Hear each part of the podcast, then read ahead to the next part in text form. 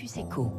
Quel est le montant exact de la facture de la crise du Covid et surtout qui l'a payé? L'INSEE a publié vendredi les comptes de la nation qui nous permettent d'avoir un éclairage précis de la situation. Bonjour Nicolas Carnot. Bonjour. Vous êtes le directeur des études et des synthèses économiques de l'INSEE. Alors d'abord sur le coût de la crise, on, on a ce chiffre exprimé en point de PIB, moins 7,9% sur l'année dernière. En termes de perte de revenus nationales, entre 2019 et 2020, ça donne 150 milliards d'euros. Qu'y a-t-il derrière ce chiffre? Euh, concrètement, Nicolas Carnot Alors, comme vous l'avez rappelé, euh, moins 7,9%, c'est la baisse du PIB en volume l'année dernière. Donc c'est la production de richesse, hein, on rappelle toujours. Hein. C'est ça, c'est la plus forte euh, contraction qu'on observe depuis le début de la publication des comptes nationaux en 1949 par l'INSEE. Et en termes d'équivalent de revenus monétaires, ça fait donc un peu plus de 150 milliards d'euros, c'est-à-dire environ un peu plus de 2000 euros par habitant. Alors, mais cette perte de revenus, qu'est-ce que c'est exactement, Nicolas Carnot? C'est ce que l'ensemble des entreprises n'ont pas produit comme richesse C'est ce que les gens n'ont pas gagné comme revenus? C'est les, les, deux à la fois. C'est la, la, vertu du PIB. C'est à la ça mesure à la fois la perte de production euh, collective, si vous voulez, mmh. et la contrepartie en termes de revenus pour les entreprises, pour les ménages, pour les finances publiques. Voilà. Et donc la question qui nous intéresse ce matin, et c'est celle à laquelle vous répondez, c'est que ces 150 milliards d'euros, on sait désormais qui en a assumé euh, les pertes, puisqu'on a trois grands types d'agents économiques. Hein. Il y a euh, les administrations publiques, donc c'est l'État, mais pas seulement, aussi les collectivités locales, euh, la, la, sécurité sociale. Il y a les entreprises et il y a les ménages, et on voit que très clairement, s'il y a un groupe qui a été épargné, ce sont les ménages. On va en reparler plus en détail, mais d'abord dans cette répartition des pertes. Voilà, c'est ça. Alors, euh, il y a beaucoup de diversité dans l'économie. Hein. On sait que certains secteurs ont été euh, particulièrement plus frappés que, que d'autres. Hein. Si vous prenez les clubs de sport ou les agences de voyage, etc. Mais globalement, l'intérêt de ces comptes, c'est de pouvoir faire les totaux. Hein, et alors, euh, quand on regarde ces agrégats, ce qu'on voit, c'est que euh, c'est l'État, les administrations publiques en général, qui a absorbé l'essentiel du coût de la crise, donc euh, environ les, les, trois quarts hein, pour l'État et les administrations publiques. Il a joué ce rôle d'assureur, d'amortisseur du, choc économique.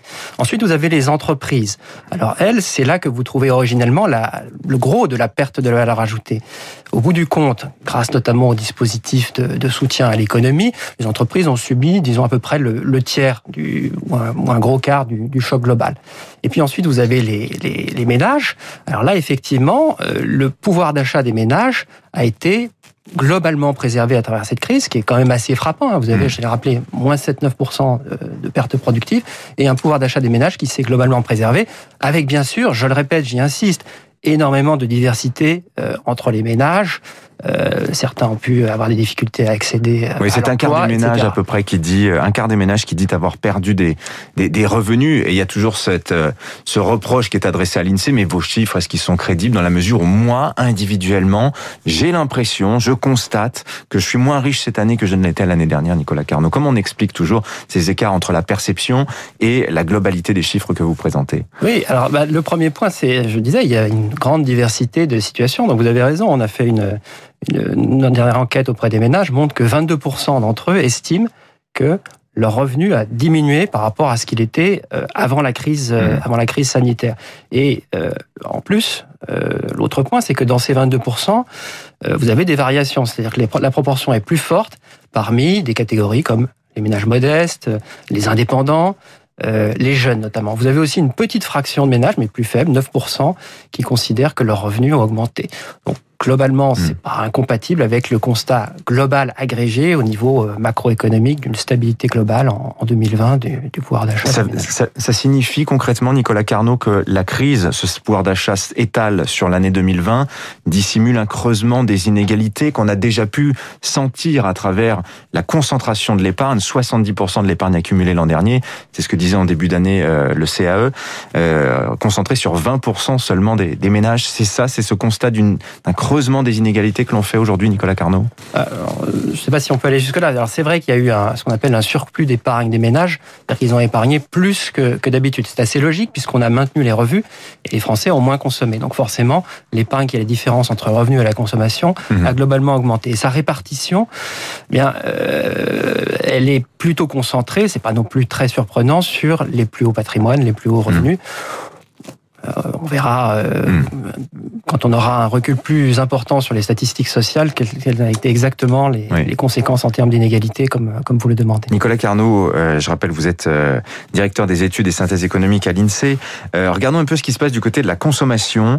On voit que sur le mois d'avril, c'était en assez nette baisse, hein, moins 8,3% par rapport au mois de mars. Ceci s'explique évidemment parce que c'était le mois du confinement euh, le plus fort, si je puis dire.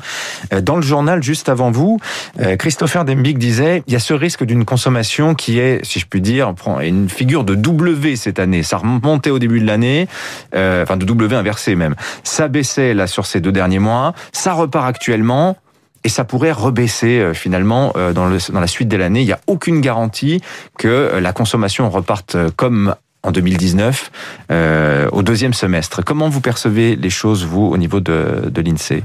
Difficile à anticiper peut-être hein? Bah, au, premier trimestre, hein, on a eu une très légère croissance de la consommation. Alors vous avez raison qu'au mois d'avril, hmm. et c'était euh, attendu, hein, on a eu une baisse de la consommation de biens qui est liée à la fermeture des commerces, euh, au reconfinement national, mais ça c'était anticipé, j'ai envie de dire. Ce qu'on voit aujourd'hui, c'est des signes de redémarrage quand même très très nette. Hein. Mhm. Bon, il y a ce que chacun peut vivre, euh, la réouverture des terrasses, celle des magasins, etc. Il y a également les, les indicateurs, les chiffres que l'on voit en, dur. Hein. Donc, on a des premières indications, redémarrage des dépenses de carburant, réservation d'hébergement, par exemple. Et puis, nous avons nos, enquêtes de conjoncture que l'UNICE a publiées la semaine dernière, qui indiquent des soldes d'opinion euh, relativement aux intentions de commande, aux ventes futures, qui sont très élevés, qui rebondissent très nettement. Donc là, un, signe de redémarrage très net. Je pense que notamment sur la consommation, on peut s'attendre à un rebond assez vif à partir de maintenant. Et qu'en est-il de l'inflation? On voit qu'elle accélère au mois de mai, plus 1,4% sur un an. Ça reste dans, dans, un corridor, on va dire, euh, euh, comment dire, tolérable, ou en tout cas pas trop inquiétant, comparé à ce qu'on a vu aux États-Unis, notamment avec un bond de plus de 3% sur un an. Est-ce que vous pensez qu'il y a un risque de contamination de cette inflation américaine sur euh, l'économie française? Bah, ce qu'on observe au niveau des prix, c'est plutôt quelques tensions euh, du côté des matières premières, des approvisionnements. C'est lié aux pénuries, hein, voilà. C'est plutôt un signe de la vigueur, je dirais, de la reprise mondiale. Donc d'une certaine manière, il y, y a une bonne nouvelle. Puis c'est des phénomènes qui sont assez euh, classiques, j'ai envie de dire, dans, surtout dans des, des phases d'assez forte accélération de, de l'économie euh, mondiale comme on, comme on a actuellement. Vous ne croyez pas à une installation de l'inflation comme phénomène durable? Bah, comme, comme, comme, vous l'avez indiqué, au niveau des prix à la consommation, bon, on est à 1,4% après 1,2% le mois d'avant, ce sont des chiffres qui sont, qui sont très modérés. Il faudra voir dans quelle mesure ces tensions sur les prix à la production industrielle seront absorbées par les marges des entrepreneurs ou euh, donneront une petite bosse sur l'inflation. Euh, en termes de perspectives plus longues, si vous regardez par exemple les anticipations de, de salaire, là, elles restent extrêmement modérées euh, en liaison avec la situation du marché du travail. Qu'en est-il de la croissance? Euh, Vous avez révisé le, chiffre de la croissance, qui n'en était pas une, puisqu'on perd 0,1% de, PIB au premier trimestre, quand euh, initialement vous pensiez que c'était plus 0,4. Le gouvernement dit on maintient cet objectif de 5, on dit désormais 5% de croissance. On était tenté de penser que ce serait peut-être plutôt 6. Euh, vous pensez que l'objectif est tenable, l'objectif du gouvernement? Alors, euh, effectivement, il faut distinguer un petit peu le passé et le présent. Hein. Sur le premier trimestre, bon, on a une quasi-stabilité de, mm. de l'économie française. Ça, c'est plutôt le, le, passé, le rétroviseur, si vous voulez. Aujourd'hui, je vous l'ai indiqué, on a des signes manifestes hein, dans de, de, de, reprises très nettes, mais je pense que ça va s'amplifier à partir de juin. Nous, on, a, on avait publié une, une, une prévision il y a trois semaines, mais qui s'arrêtait au mois de juin. Vous voyez cette dynamique de reprise forte sur, sur mai-juin elle était compatible avec une croissance d'au moins à 5% en 2021. On n'a pas encore de prévision à jour du côté de l'INSEE pour l'ensemble de l'année. On ferait ça d'ici un mois lorsqu'on y verra plus clair sur euh, l'ampleur des conséquences du déconfinement. Merci Nicolas Carnot, le directeur des études et des synthèses économiques de l'INSEE, était l'invité ce matin du Focus Eco de Radio Classique. Merci à vous Nicolas, bonne journée. Merci, bonne journée. Il est 6h53, dans un instant, 3 minutes.